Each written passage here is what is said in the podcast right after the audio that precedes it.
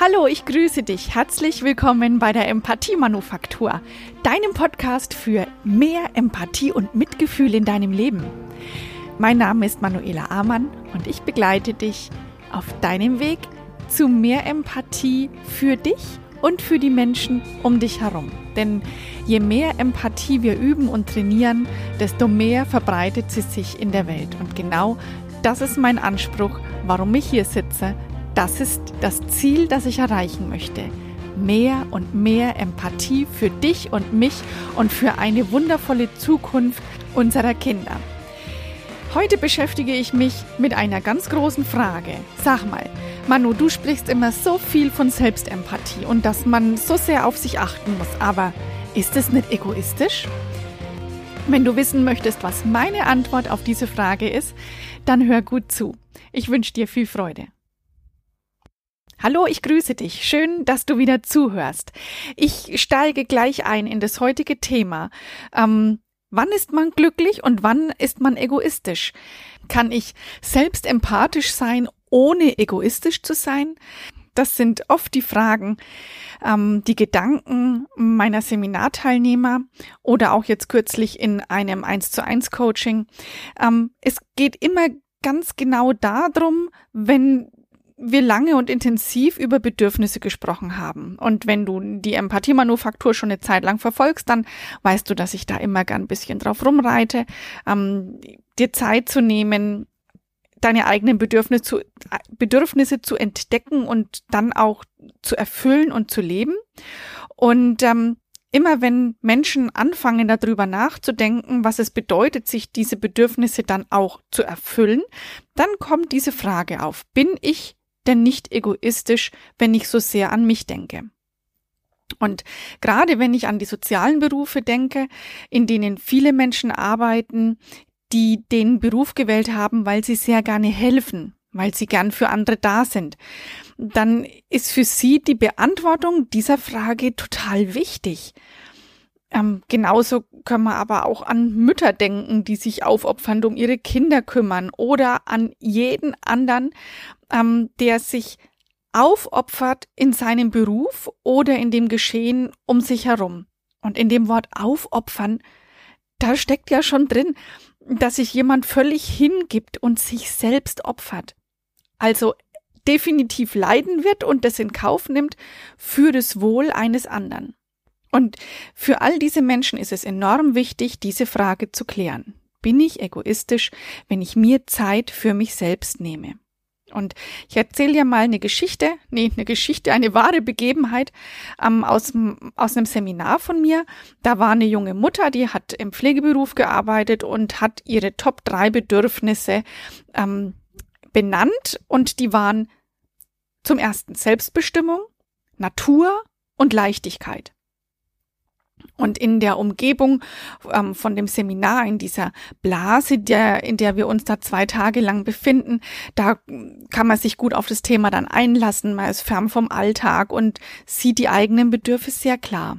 Und im nächsten Moment dann kam ihr der Gedanke, um den sie dann ausgesprochen hat und hat dann so in etwa zu mir gesagt, also wenn sie sich diese Bedürfnisse erfüllt, diese drei, dann ist sie egoistisch. Denn in erster Linie hat sie für ihre Kinder und für ihre Patienten da zu sein und dann ist da noch der Haushalt. So in etwa hat sie das zu mir gesagt. Und wenn ich mich jetzt gedanklich in die Situation begebe, dann weiß ich noch, da war dann Stille im Raum. Und ich war mir ganz sicher zu wissen, dass die anderen das genauso sehen. Und nach und nach kam dann so der Zuspruch von den anderen und die haben das tatsächlich genauso gesehen.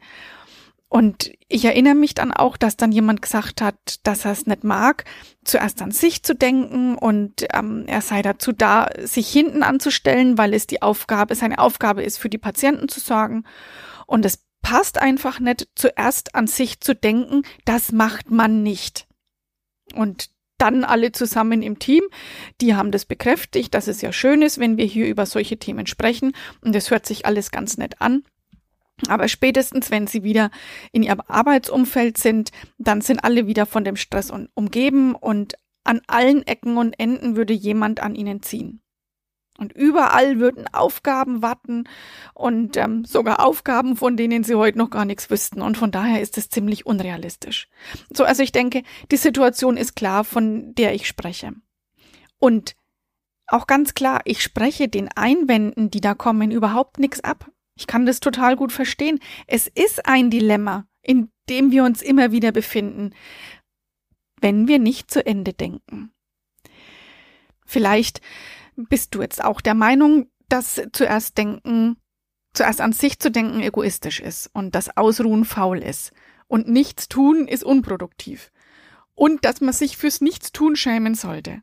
Und jedes Mal, wenn du dir eine Auszeit nimmst, kommt schon wieder der Gedanke hoch, ah, ich sollte, aber ich könnte, aber eigentlich müsste ich jetzt. Also, ich kenne solche Gedanken und vielleicht kennst du solche Gedanken auch. Und genau diese Art von Denken treibt dann Menschen um und sie hadern mit der Situation, dass das, was ich in den Seminaren erzähle, sich zwar gut anhört, aber in der Umsetzung unmöglich ist. Und deswegen kommen sie und du vielleicht auch zu dem Schluss, dass die Überlegung nach Bedürfnissen und Werten letztendlich sinnlos sei. Und wenn ich so die letzten Jahre zurückdenke, dann hat es zuerst Ich-Denken nochmal ein großes Negativ-Image bekommen, zum Beispiel durch das Zitat von Mr. Trump, als er gesagt hat, America First, oder auch ähm, durch die Querdenker-Demonstranten, die ihre eigenen Bedürfnisse vor das Wohl der Gesellschaft stellen. Und das negative Image, das ist da, klar, aber ich spreche nicht davon. Ich spreche nicht von You First und ich spreche nicht von ähm, Hauptsache ich und die anderen sind mir egal. Ähm, ich spreche davon, dass es wichtig ist, dass du dir dein Lebenselixier gönnst. Und dein Lebenselixier, das sind deine Bedürfnisse. Die Rechnung geht nämlich nicht so. Ich kümmere mich um mich und deswegen bleibt für die anderen nichts mehr übrig. Das ist das, was die meisten denken. Die Rechnung geht vielmehr so. Ich kümmere mich um mich, investiere in das Beste, was ich habe, und das bin ich selbst, und mache dadurch mehr Gewinn, nämlich mehr Freude, mehr Energie, mehr Widerstandskraft, mehr Gesundheit und mehr ich selbst sein. Und auch wenn jetzt einige unter euch, die mich persönlich kennen und wissen, dass ich so mit Rechnungen gar nichts am Hut habe, ähm, lachen werden, aber ich habe tatsächlich eine eigene Formel erstellt zu genau dieser Thematik. Und die Formel lautet, die Qualität deiner Arbeit ist gleich deine Bedürfnisse mal die Zeit mal deine körperliche Fitness. Ich wiederhole es nochmal.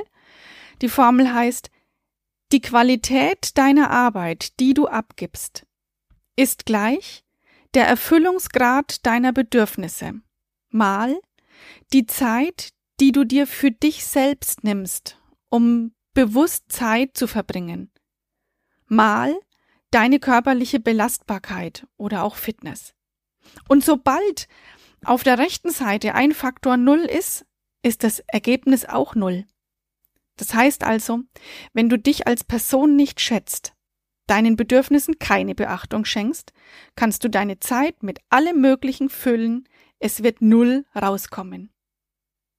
Null wie Burnout, wie Depression, wie Unzufriedenheit, wie Streitlust, wie Opferrolle. Und ja, das sage ich ganz ehrlich. Es bedeutet, je mehr du dich um dich kümmerst, du selbst zu sein, desto größer ist deine Kraft und auch deine authentische Persönlichkeit. Und all das ist möglich, wenn du deine Energie aus der Erfüllung deiner Bedürfnisse ziehen kannst. Denn das Erfüllen von dem Bedürfnis, das dich am meisten beflügelt, das gibt dir Kraft und es bringt dich in deine Mitte. Und dadurch generierst du neue Kraft, um für deine Kinder da zu sein, um äh, Freunde zu stärken, um das Beste an deinem Arbeitsplatz zu geben. Klar heißt es nicht, dass du dadurch den Stress an deinem Arbeitsplatz minimierst. Nee, nee, die, der Arbeitsaufwand bleibt gleich. Das muss durch andere Faktoren erfolgen, die, auf die wir jetzt so keinen Einfluss haben. Sondern du erkennst deine drei Top-Bedürfnisse und kannst nach einem stressigen Arbeitstag dann gut für dich sorgen. und in deinem Frei ähm, eins deiner Bedürfnisse anerkennen und ausleben. Und dadurch tankst du wieder auf. Vielleicht ist dir ja sogar Spaß am Arbeitsplatz wichtig. Also warum bist du nicht der oder diejenige, die den Spaß mit an den Arbeitsplatz bringt? Jemand, der gute Laune versprüht. Warum denn nicht? Und für den Fall, dass du der Einzige wärst, der sich ähm, humorvoll durch den Arbeitsalltag bewegt, ja, kann ich nur verstehen, dann wird es umso schwieriger, das ähm, zu etablieren. Aber gleichzeitig überleg mal, so den normalen Alltagstrott, den können alle. Wenn du was in dir hast, was humorvoll ist, dann lass es doch raus und nimm die anderen mit.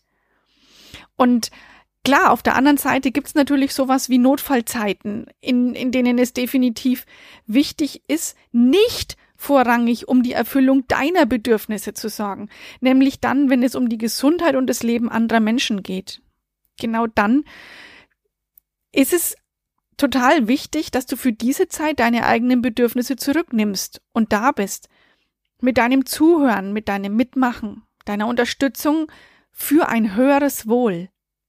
Und danach sorgst du wieder für dich, um deine Bedürfnisbatterie wieder aufzuladen. Mir fällt da jetzt gerade eine Geschichte ein von einem jungen Mann, den ich vor sieben oder acht Jahren betreut habe. Der war so alt wie ich und der hatte einen schweren Schlaganfall, ähm, verheiratet und hatte zwei kleine Kinder zu Hause. Und die, die schreckliche Frage, die ihn ähm, hat nicht schlafen lassen, war, ich muss doch stark sein für meine Frau und ich muss ihr doch Halt geben und die ist so unglücklich, weil so ist, wie es ist. Und dann habe ich gesagt, weißt du was? Die steht jetzt ihren Mann und du hast dafür zu sorgen, dass es dir gut geht. Und sobald es dir wieder gut geht, wird deine Frau umfallen und dann wirst du wieder so stark sein, sie aufzufangen. Und es spiegelt es recht gut, was ich hier ausdrücken möchte.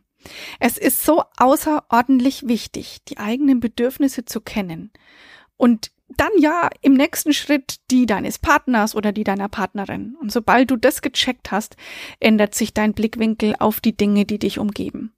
Du kannst dir dann deine Bedürfnisse erfüllen und dann auch noch die deines Partners oder deiner Partnerin gelten lassen. Also die Bedürfnisse gelten lassen, dass sie sich selber Zeit dafür gönnen dürfen und können. Ja, und dann, dann kommt sowas wie Leichtigkeit da rein. Und ähm, ich habe ja schon mehr über Bedürfnisse ähm, gesprochen und habe da schon eine eigene Folge aufgenommen. Ähm, ich glaube, das war eine der ersten Folgen, die hieß Bedürfnisse kennen, Leichtigkeit leben. Und genau darum geht's mir. Und zum Schluss gebe ich dir gern das Bild vom Flugzeug mit. Wenn du im Flieger sitzt und es gibt Turbulenzen und die Sauerstoffmasken fallen von der Decke, ich frage dich, wen versorgst du zuerst? Die Kinder und alten Menschen oder dich selbst? Na klar, dich selbst zuerst. Denn nur wenn du stabil bist, kannst du anderen wirklich helfen. Und so beugst du in dem Fall einem Sauerstoffmangel vor und in allen anderen Lebensbereichen einem Burnout. Und du bist der Einzige oder die Einzige, der sich um die eigenen Bedürfnisse kümmern kann. Deswegen ich lade dich ein, find raus, was dich glücklich macht und richte dein 2021 danach aus. Die Lebensfreude wird dich dann total leicht finden und dir dabei helfen, auch Energie für die Menschen um dich rum zu haben. Deswegen ein Hoch auf deine Bedürfnisse und die Erkenntnis, dass Selbstempathie kein Egoismus ist. Und ich schließe heute mit einem Zitat von Audrey Hepburn. Und die sagt, Je reifer wir werden, desto mehr verstehen wir, dass wir zwei Hände haben. Eine, um uns selbst zu helfen und eine, um anderen zu helfen. Und deswegen ein Hoch auf die Empathie. Ich wünsche dir eine wunderbar empathische Woche für dich. Wir hören uns nächste Woche wieder. Ich freue mich ganz arg drauf. Alles Liebe, deine Manuela.